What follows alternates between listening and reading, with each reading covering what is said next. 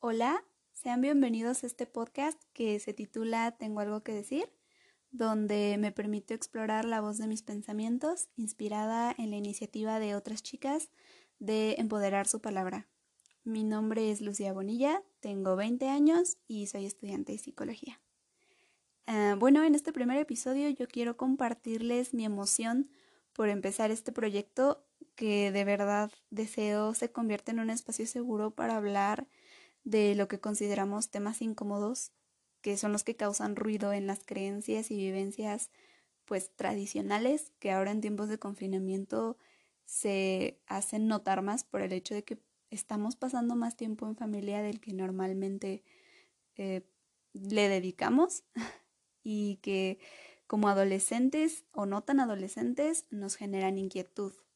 y que eso es justo por lo que me animé a hacerlo porque me di cuenta de que precisamente todos tenemos algo que decir. Y no estoy hablando de un comentario al aire o una queja, que son los más comunes, sino que realmente nos estamos dando el tiempo de analizar las situaciones que vivimos eh, y que observamos en el mundo, ya sea cercano o lejano, con nuestros vecinos, en nuestra ciudad, en nuestro estado, en otros países, y estamos generando convicciones sobre eso. Estamos yendo más allá de lo obvio y nos estamos atreviendo a ponerlo sobre la mesa.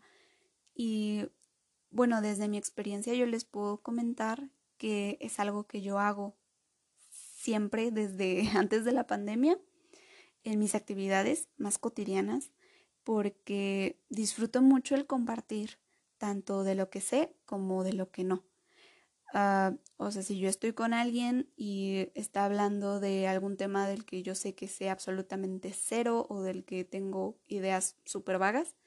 eh, al contrario de decir, ah, sí, totalmente lo ubico, ah, no, no me da pena decirle, ¿sabes qué? No tengo ni idea, pero por favor, culturízame, venga, échame lo que tengas. Entonces, ah, yo lo veo como una oportunidad para nutrirme de lo que otras personas tienen para aportarnos, tanto de sus experiencias de vida como de su conocimiento en general, como, bueno, de las miles de cosas que puedes aprender de alguien. Y también considero que el hecho de estar dispuesto a escuchar y estar abierto a aprender, pues es lo que nos motiva a realmente ver lo maravilloso de la comunicación humana que es una cadena de bienestar impresionante en la que te enriqueces de lo que alguien te dice y tú puedes enriquecer igual a otras personas y eh, bueno, creces como persona, ayudas a otras personas a crecer como personas y bueno, finalmente una cadena de bienestar. Pero del otro lado de la moneda, totalmente, conozco a muchas personas que les molesta este aspecto mío, bueno, yo hablando desde mi perspectiva, porque eh, dicen que quiero lucir como si lo supiera todo, que incluso invento cosas, porque a nadie le gusta un sabelo todo, o bueno, en mi caso, que a nadie le gusta una sabelo todo, como añadiendo el hecho de que como eres mujer no debes opinar como sobre ciertos temas, no deberías saber eso o no está bien que opines eso entonces me hacen sentir que esta curiosidad, o bueno, me hicieron sentir en algún momento de mi vida, em, que es una cualidad que me hace lucir molesta, indeseable, odiosa. Y bueno, lo que yo me llevo de estas experiencias es quitarme el miedo a ser juzgada y ser catalogada, porque hay un mundo de perspectivas que nunca va a depender de nosotros. Y totalmente esto va fuera de las frases de que no le vas a caer bien a todo el mundo, eh, no es tu responsabilidad caerle bien a todo el mundo, eh, la única persona con la que tienes que estar bien eres tú. O sea, sí, totalmente de acuerdo con esas frases, pero yo voy del lado de que simplemente hay personas que ya están predispuestas a clasificar o a juzgar o a etiquetar por meros prejuicios o por estilos de crianza o la más común es que van con el estandarte ahí de que yo soy así y a mí nadie me cambia, o sea, porque así se les da la gana y porque fuera de caer en lo autónomo, único y original, eh, en lo grosero, porque llegan a ser muy groseros. Em, y pues no es nuestra responsabilidad ser quien les lleve de la mano para decirles como, oye, no está bien que te, que te comportes así porque pues ve el impacto de tus palabras, de tus acciones. Digo, no somos sus papás y en muchísimas ocasiones no son niños chiquitos como para estarles corrigiendo el comportamiento.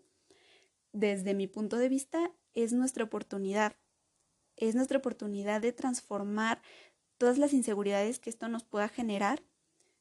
para transformarles en agentes de cambio en nuestras vidas y proyectarlos en nuestras personas, porque eso es algo que indiscutiblemente se va a ver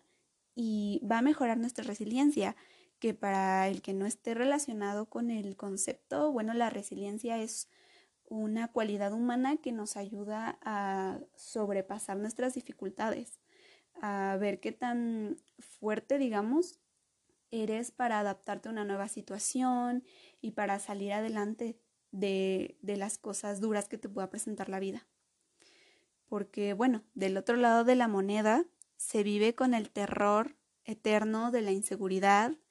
y lo más peligroso de esto es que nos lleva a asumir. Eh, el hecho de que asumimos que lo que una persona piensa de nosotros es un aspecto repetitivo en otras miles, cuando de hecho la percepción pues es en realidad un proceso sumamente diverso y cada cabeza es un mundo. Y yo creo que lo más peligroso de esto es también que la misma comunicación pues nos, em, pues nos traiciona, porque cuando una persona dice algo que no es muy grato de ti, aunque no sea cierto, porque muchas veces ni siquiera es cierto, la gente no tiene, digamos, el coraje, tal vez llamémoslo así, de decírtelo de frente, sino que se lo dicen a otra persona y entonces esa persona se lo dice a otra persona y finalmente se hace como un círculo que finalmente llega a ti y tú te enteras y como tantas personas ya lo supieron, aunque simplemente fuera un comentario y no una creencia, bueno, tú asumes que esas personas realmente lo creen. Entonces, em, asumir una etiqueta o una característica errónea o denigrante nos puede desembocar a cosas mucho más fuertes como una depresión o una ansiedad social o algo que, que se le parezca, porque es peligroso creer que pues la percepción es eh, como un tipo de copy-paste. y el hecho de que asumamos, pues también nos imposibilita el hecho de hablarlo, ya sea con nuestra familia o con nuestros amigos, o incluso hablarnos a nosotros mismos y hacernos sentir que necesitamos ayuda. Es entonces cuando entramos en un círculo vicioso del que no salimos y que, bueno, hasta tiene nombre, ¿no? El que dirán que es un miedo con el que cuando eres joven pues vives. Y en este periodo pues hemos demostrado ser la generación que busca las diferencias. Por ejemplo, eh, si tú piensas eh, qué hace la diferencia entre sentarme con un montón de personas pero sintiéndome mal por no haber dicho las cosas para no ofender a nadie, aquí entre comillas, eh, pero siendo consciente de que de todas maneras buscarán la forma de juzgar. O sentarme solo, pero satisfecho de haberme expresado, ¿no? Y al final concluimos que si de todas formas las personas ya están predispuestas a juzgarte, pues vas a hacer que valga la pena, ¿no? Somos la generación de por la anécdota, somos la generación que tiene miedo más bien de perderse las experiencias el llamado FOMO, ¿no? Y así poco a poco vamos saliendo de esta inseguridad social y este miedo a creer que estamos mal por ir a un lado diferente de la acera, pero pues al final, para nuestra sorpresa, la inseguridad, la seguridad, perdón, que esto nos genera es lo que atrae a muchas personas increíbles que no necesariamente van a opinar lo mismo que tú, pero que lo van a respetar porque son lo suficientemente maduros para diferenciar la ofensa de la aportación y más que otra cosa están conscientes de la diversidad, de la diversidad de pensamiento, de perspectiva, están conscientes de la brecha generacional, de los cambios, de las revoluciones que ha tenido el mundo y bueno, etcétera, ¿no? De todas estas cosas de las que nos podemos enriquecer y de las que podemos crecer. Y finalmente, este es el propósito del podcast,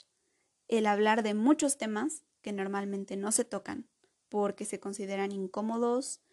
y dar la mejor de las opiniones, que es la que nadie pidió, porque justo es donde aprendemos la esencia de una persona, donde podemos verla tan al natural.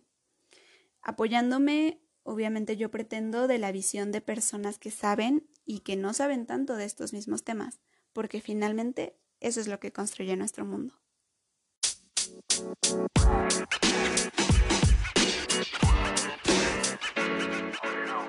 don't matter. It don't matter.